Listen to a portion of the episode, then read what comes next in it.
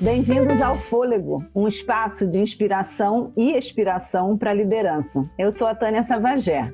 Aqui a gente vai misturar filosofia, arte, cultura, comportamento, sempre com uma boa conversa. E eu sou Felipe Urbano e o nosso tema de hoje é liderança em tempos de apneia. Apneia é uma palavra latina que fala sobre uma ausência de entrada de ar momentânea, mas no mergulho, a apneia fala sobre submergir sem aparelhos. Mas vem muito a preparação, o centramento, a coragem, a liberdade. Lembra de como é importante esses movimentos onde a gente submerge para descobrir aspectos mais profundos sobre a gente e a nossa potência de liderança. E no encontro de hoje, a gente convidou alguém que entende bem sobre submergir e encontrar ares em outros lugares, buscar fôlego em lugares desconhecidos. E o nosso convidado de hoje é o Newton Pasquim. Newton, bem-vindo ao Fôlego. Como vai? Prazer em estar aqui com vocês. Super prazer, Newton. O Newton tem várias formas de apresentar ele, mas eu vou apresentar da forma como eu gosto de apresentar. Newton Pasquim, mentor, um dos mentores da Singularity University, construiu a sua carreira como executivo na área de supply e tem uma história interessantíssima de um movimento que ele fez há mais de 20 anos de sair do Brasil e conhecer a profundidade do Vale do Silício, quando o Vale do Silício ainda não era esta hype toda. Milton teve experiências interessantíssimas, como ter atuar numa empresa de logística plugada à mítica Apple do Steve Jobs, e o Newton vai explicar essa história que ele vai falar. Eu não trabalhei na Apple diretamente, mas eu estava plugado a ele em alguma instância. E o Newton acabou se tornando o mentor desses brasileiros que vão para o Vale do Silício buscar esse espaço de, de oxigenação e de, por que não, apneia, submergir mais fundo no mundo digital e compreender como esse, esse mundo funciona. Ô Newton, eu queria abrir nossa conversa, depois da apresentação sobre você, com uma pergunta. Quem foi o líder que mais te ajudou a submergir? Qual é a sua referência de liderança que te colocou tempos de apneia, de reflexão profunda sobre a sua prática e o que você estava fazendo? Eu acho que aí teria que ser. A melhor resposta, na realidade, não é uma, é duas, porque são dois momentos da minha vida muito distintos. A primeira, eu estava no primeiro semestre da escola de engenharia, quando eu estava fazendo engenharia industrial, e eu comecei a trabalhar como trainee de produção numa empresa de artefatos de couro e moda. E eu tive um supervisor, que era um finlandês, dois metros e pouco, fininho. E ele representou muita coisa para mim, porque eu cheguei nesse momento pensando que, né, estudante de engenharia, sei de tudo e tu, e essa pessoa me recebeu depois de me dizer oi, como vai? Ele simplesmente disse: "Você não sabe nada". Eu fiquei assim meio estranho e ele repetiu: "Presta atenção, antes de você abrir a boca, pensa sempre que você não sabe nada". E foi assim, os próximos 30 minutos foram a coisa mais surreal da minha vida naquele momento, né? Porque cada vez que eu tentava me afirmar que eu era um estudante de engenharia, super bem informado, falando cinco línguas e tudo, e esse cara voltava para mim dizendo que não sabia nada. E esse cara me inspirou muito é, a ouvir quem faz antes de você tentar mudar algo. Esse cara me ensinou a, antes de falar alguma coisa, pergunta a quem faz e a quem sabe, antes de você dizer que sabe alguma coisa. E o nome dele era Hans, e eu chamo uh, as 10 leis de Hans, né, porque elas acabam sendo 10, né? E a outra, quando eu vim para os Estados Unidos eh, estudar em 78 pela primeira vez e saí em 81, eu voltei já com ideias de como modificar. Nós, na época, tínhamos 5 mil empregados. Nessa empresa, eu fui promovido, já era diretor industrial nessa época, e quando voltei, eu propus à empresa já pública no Brasil de que a gente abrisse uma fábrica na China. E na época eu já estava começando a ouvir Jack Welch. Esse seria o segundo grande líder que me inspirou na minha carreira inteira a fazer movimentações. Eu diria que na segunda fase foi Jack Welch. E eu não diria que foi um líder que me inspirou, porque na realidade ele não foi só uma inspiração, ele foi um profundo ensinamento da gente poder entender a coisa de uma forma empática, que aí foi Steve Jobs, que é um dos maiores heróis que eu tenho na vida, que é como você entende uma situação, como você entende um consumidor, como você entende um, uma, eu diria, uma oportunidade de uma forma empática que talvez você consiga se colocar no lugar do outro, nem, nem que o outro esteja pensando naquela coisa. Então, esses seriam talvez Jack Welch e Hans como inspiração de líder e Steve Jobs como inspiração, acho, de vida, né? Eu acho que seria muito mais do que liderança. É, eu fico te ouvindo é, e pensando ainda né, nesse momento apneia é, me vem, acho que eu posso falar, né? Um filme de 88, filme francês do Luc Besson, Imensidão Azul, e são dois mergulhadores que ficam ali competindo, é, né? Para quem vai mais longe em apneia. E uma coisa muito bacana é que o jeito deles se prepararem é completamente diferente, né? Exatamente. Um passa, um passa por macarrão da mama e o outro por autocentramento. É, tem diferença é, de preparação? Como que é se preparar para submergir? Eu, eu, diria que é um momento. São três coisas, né? Eu, eu gosto de, de comentar né, que eu aprendi uma coisa é, ao longo da minha vida de que você pode tentar florear, você pode tentar criar otimismo ou até criar realidade para qualquer situação, com exceção de que seja com você mesmo. E eu chamo isso de conversar com o espelho. Né? Conversar com o espelho ele tem aspectos extremamente profundos, porque, primeiro, você não pode mentir para o espelho, porque você está mentindo para você mesmo. Segundo, você tem que ter uma abertura e uma intimidade com você mesmo que é extremamente temerária, né? Porque você você começar a ver você pelo por dentro do avesso é uma coisa muito difícil, né? Então eu acho que esse, esse centramento ele começa mesmo essa ideia do submergir, de conversar com o espelho, começa com um, um relaxamento, eu diria é até mais que uma meditação, dizer, olha, eu estou afim de ir nessa jornada. Eu não diria que é uma jornada de vida, não. Não é uma jornada, é uma jornada, é uma, é uma tarefa que você tem ali de curto prazo que você tem que resolver, porque se tentar pegar o mundo inteiro não adianta que a gente não chega a lugar nenhum.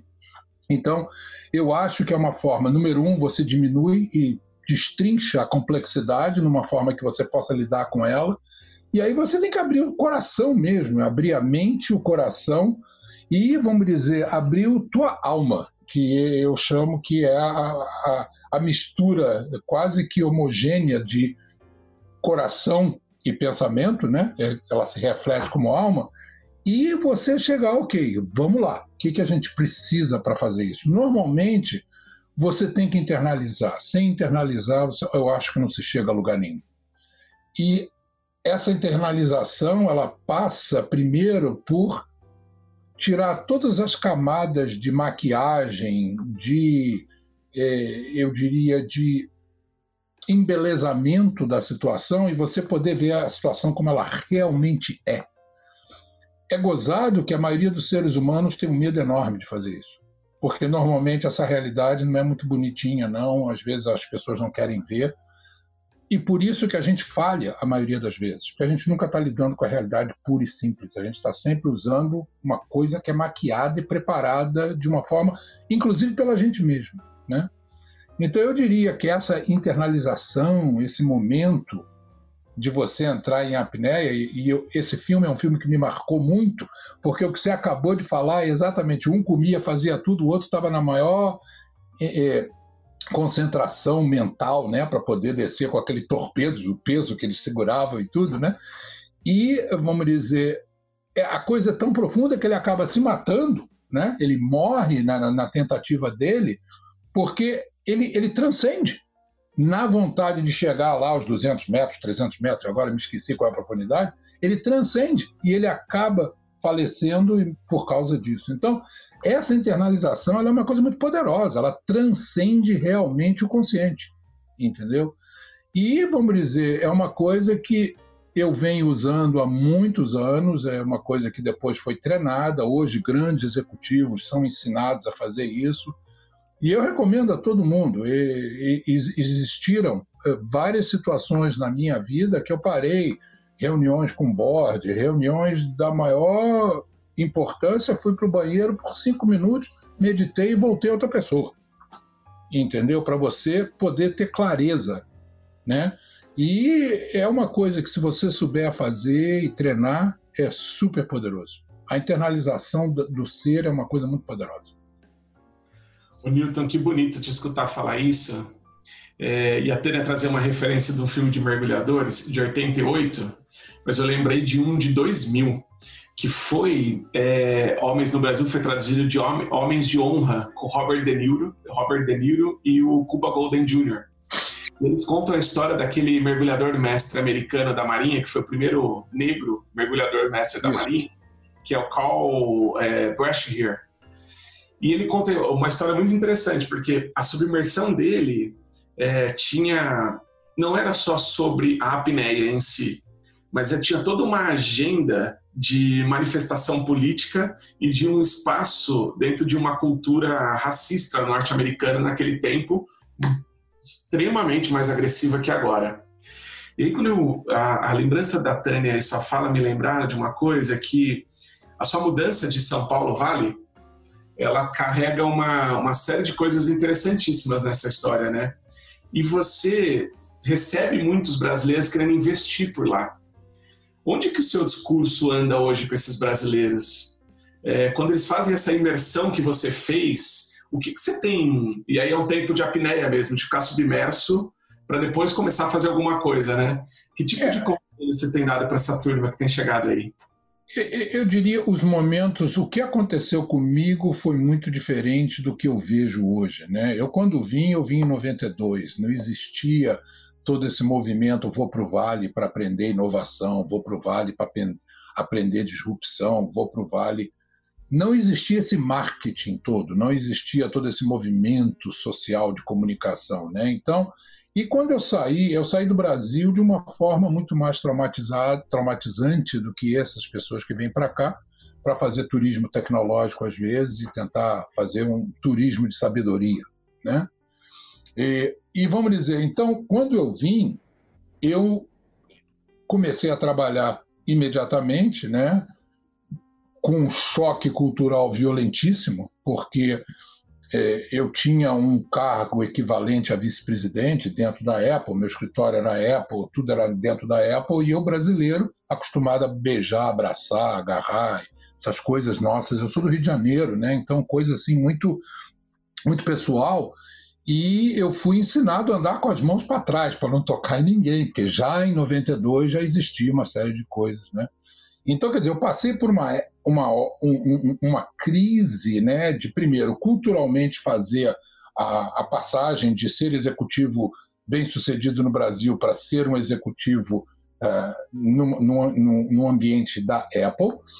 E, vamos dizer, a partir daí, a desaprender coisas que culturalmente eu estava acostumado para aprender outras e ao mesmo tempo estar passando por uma violência, um tsunami tecnológico que foi uma coisa muito incrível para mim. Hoje, quando eu vejo o pessoal vindo, e, ah, e existia uma coisa, a, a, o meu tsunami era muito mais um tsunami cultural e a parte tecnológica ela foi muito paulatina, né? porque 92, a década de 90, a explosão de 98 em diante, depois os anos 2000, o início dos anos 2000 com o crash, com não sei o quê, depois até 2008, quando teve o segundo crash.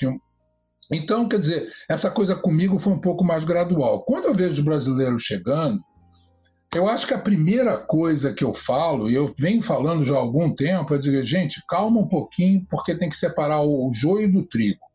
E o que, que eu quero dizer com joio do trigo? Tem muita coisa que é marketing. Um monte de gente tem que vender livro, tem que falar um monte de coisa, não sei o quê. Então não acredito em tudo também não, porque nada é tão milagroso assim. Não existe milagre em tecnologia.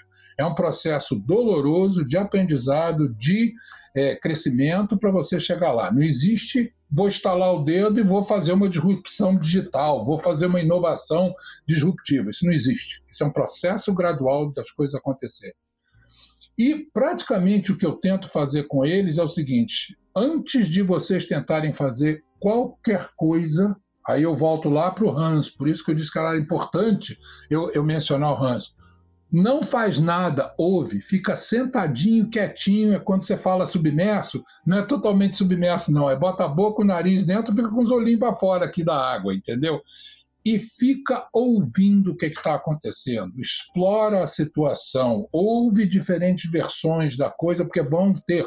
Se você começar a focar diretamente numa situação, você não vai ouvir as outras, porque você ainda não formou o pragmatismo, ou o que eu chamo de framework, para você poder é, peneirar as coisas que vão aparecer para você.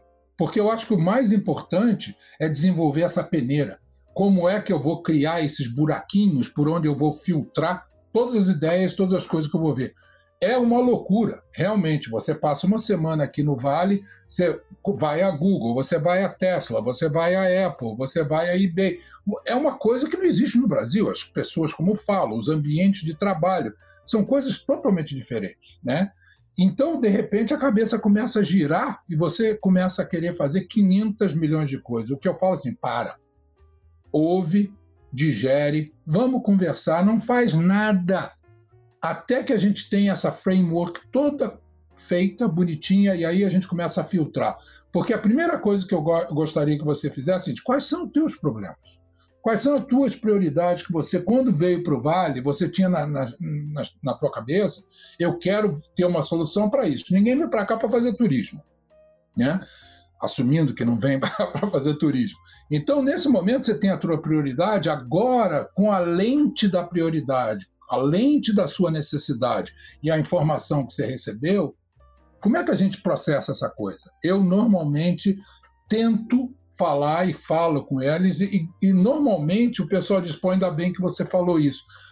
É, eu tive um exemplo de um empresário super bem sucedido no Brasil, vendeu a, a fintech dele, veio para cá, um monte de dinheiro, trouxe a família, foi para Palo conheci ele na Singularity, porque ele contratou a Singularity para fazer um treinamento de inovação. E aí, como souberam que ele era brasileiro, eles me chamaram para mentorar ele e ajudar o processo. E quando eu soube o que ele falou, eu digo: olha, a primeira coisa que você vai fazer é o seguinte: número um, não fala que você acabou de vender a tua fintech, não fala que você tem dinheiro no bolso, não fala que você veio para cá para tentar outras coisas, só ouve.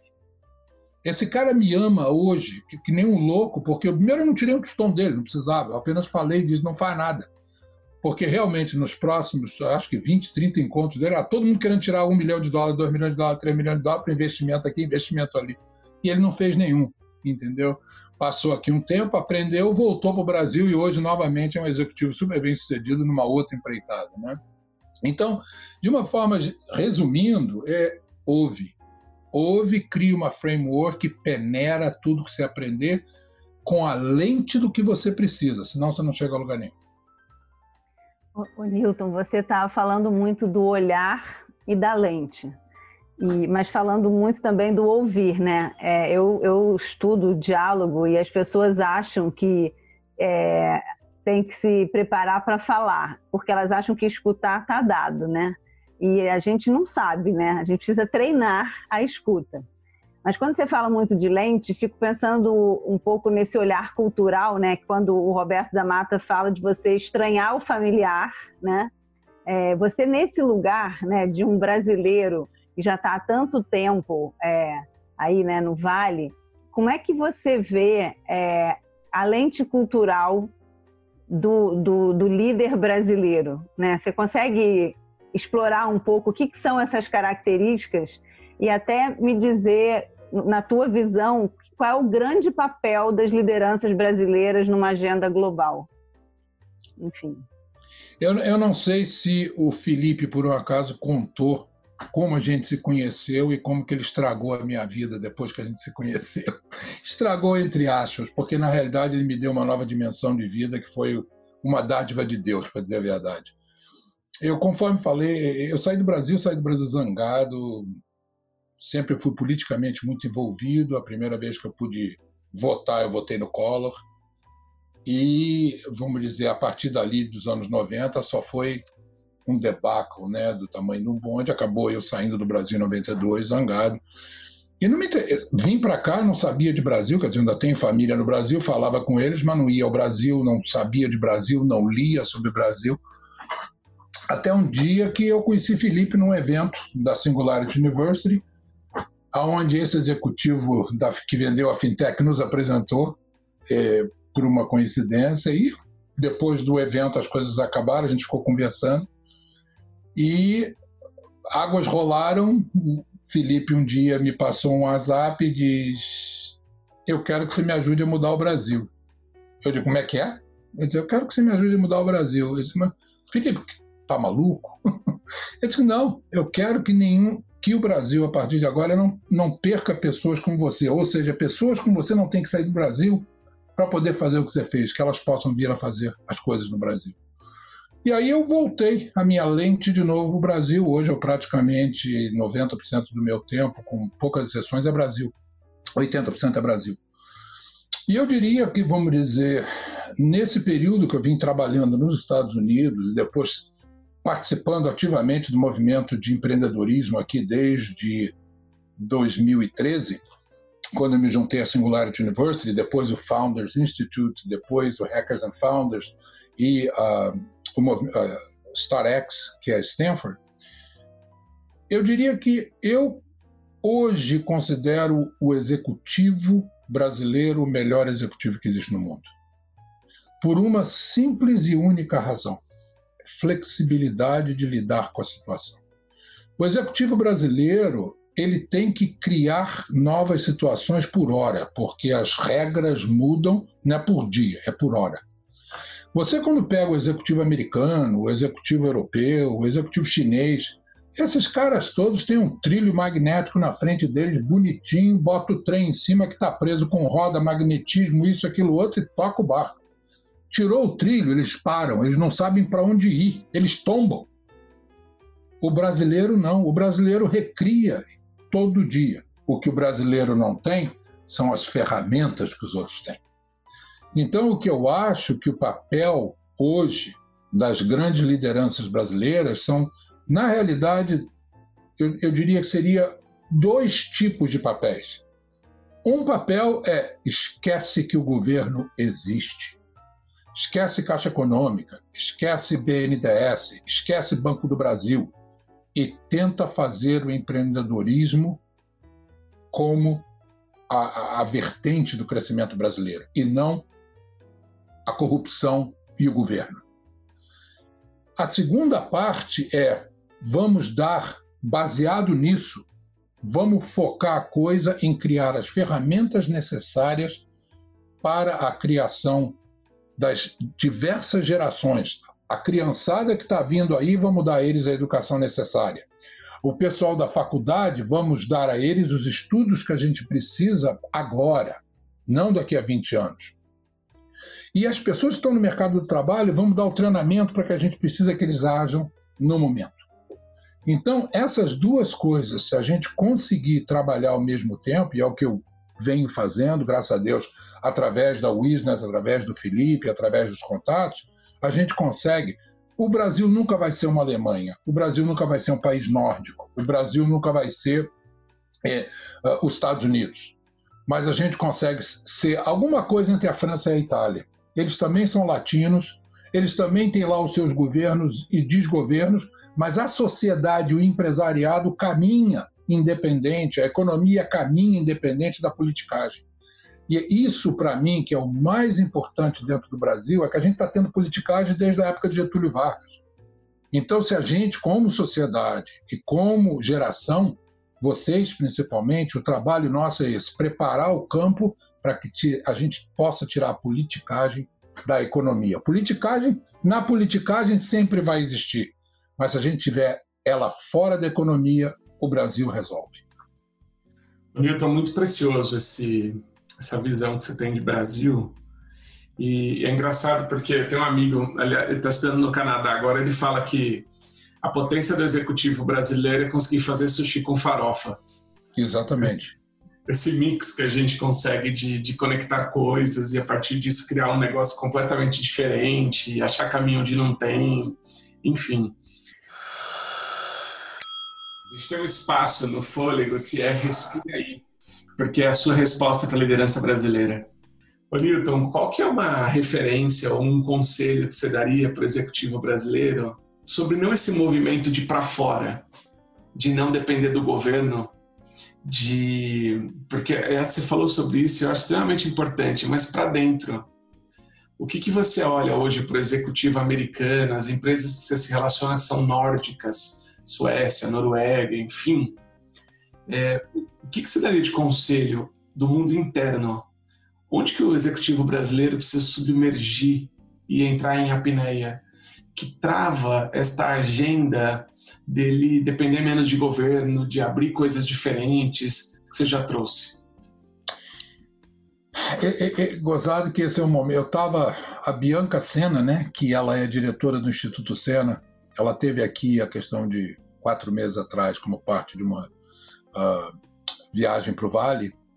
E foi uma, um, discussões muito incríveis por causa, e eu soube que, que o Instituto Ayrton Senna está fazendo na área de educação, com a criançada e tudo.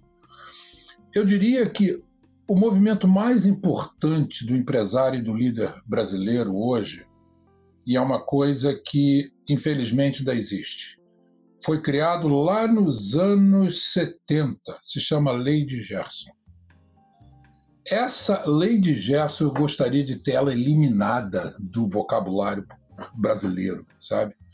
Eu acho que a primeira coisa que o executivo e o líder brasileiro tinha que ter é o seguinte: meu maior ativo que eu tenho é o meu pessoal, são os colaboradores que trabalham comigo. Então, meu maior investimento que eu vou fazer é na formação e no aperfeiçoamento de cada um deles. Isso eu faço enquanto eles estão comigo isso eu faço enquanto eles estão para vir trabalhar comigo, ou seja, ainda estão lá no mercado de trabalho, trabalhando para alguém, ou nem no mercado de trabalho.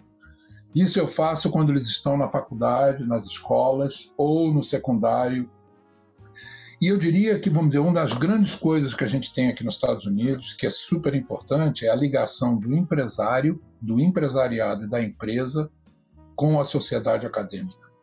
Essa coisa trabalha junto porque nós não podemos ter uma educação estanque que está vivendo uma realidade que é estática. Ela não é. A realidade nossa ela, ela é dinâmica, ela muda o tempo todo.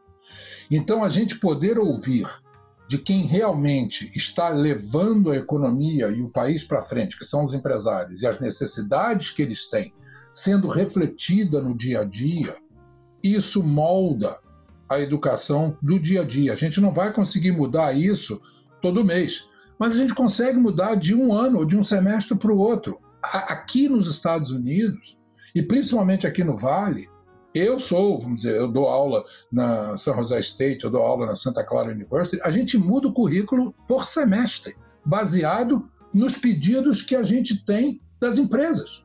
E essas empresas são Apple, são Intel, são AMD, são Cisco, são Google, são Facebook, são empresas altamente influentes no mundo inteiro e elas têm direta relação com a, o que está acontecendo na, nas escolas, né?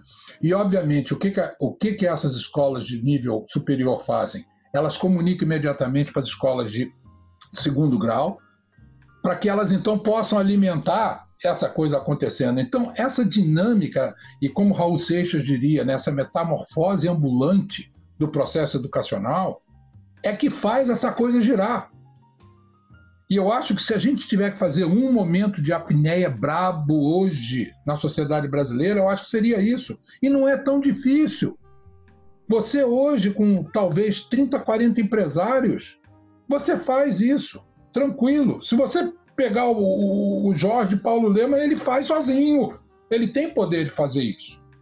Entendeu? E é nesse momento que eu digo, não é lei de Gerson. Vamos olhar a coisa de uma, uma, de uma maneira mais empática para o bem-estar da sociedade em geral. Aí a coisa toda cresce, eu vou ganhar muito mais dinheiro. Meu salário médio, em vez de ser mil reais, vai ser cinco mil. Opa! Minha possibilidade de aumentar minha receita é cinco vezes. Vamos ser um pouco mais inteligente.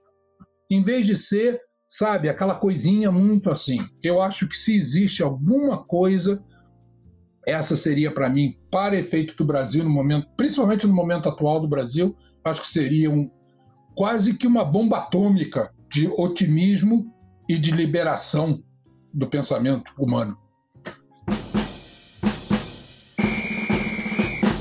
Agora, Nilton, é um momento que eu sempre espero, que é de fazer aquelas perguntas rapidinhas, né?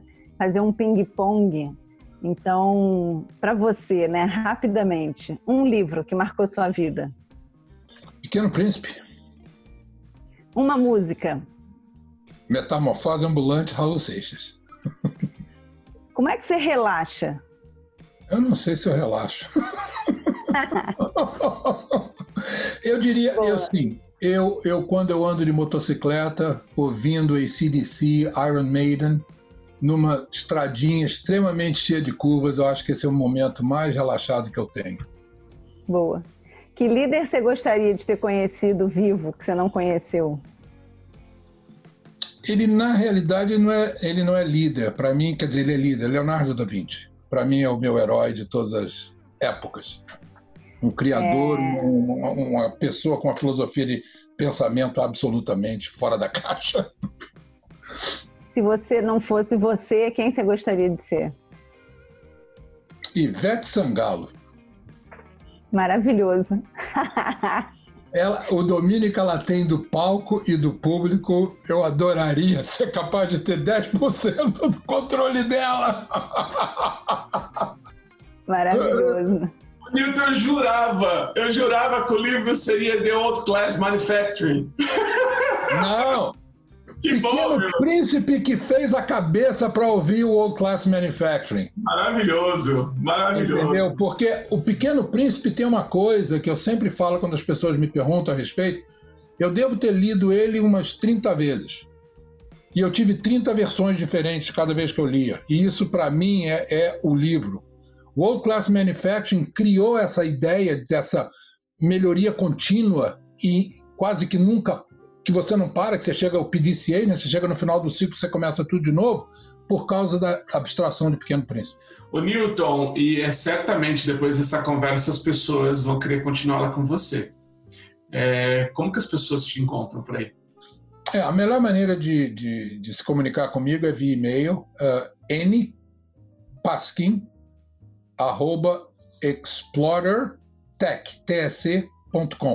ou via LinkedIn eu uh, pede contato, a gente pode se comunicar via LinkedIn também. Maravilhoso, Newton, maravilhoso. E você que teve fôlego para acompanhar a gente até aqui, muito obrigada.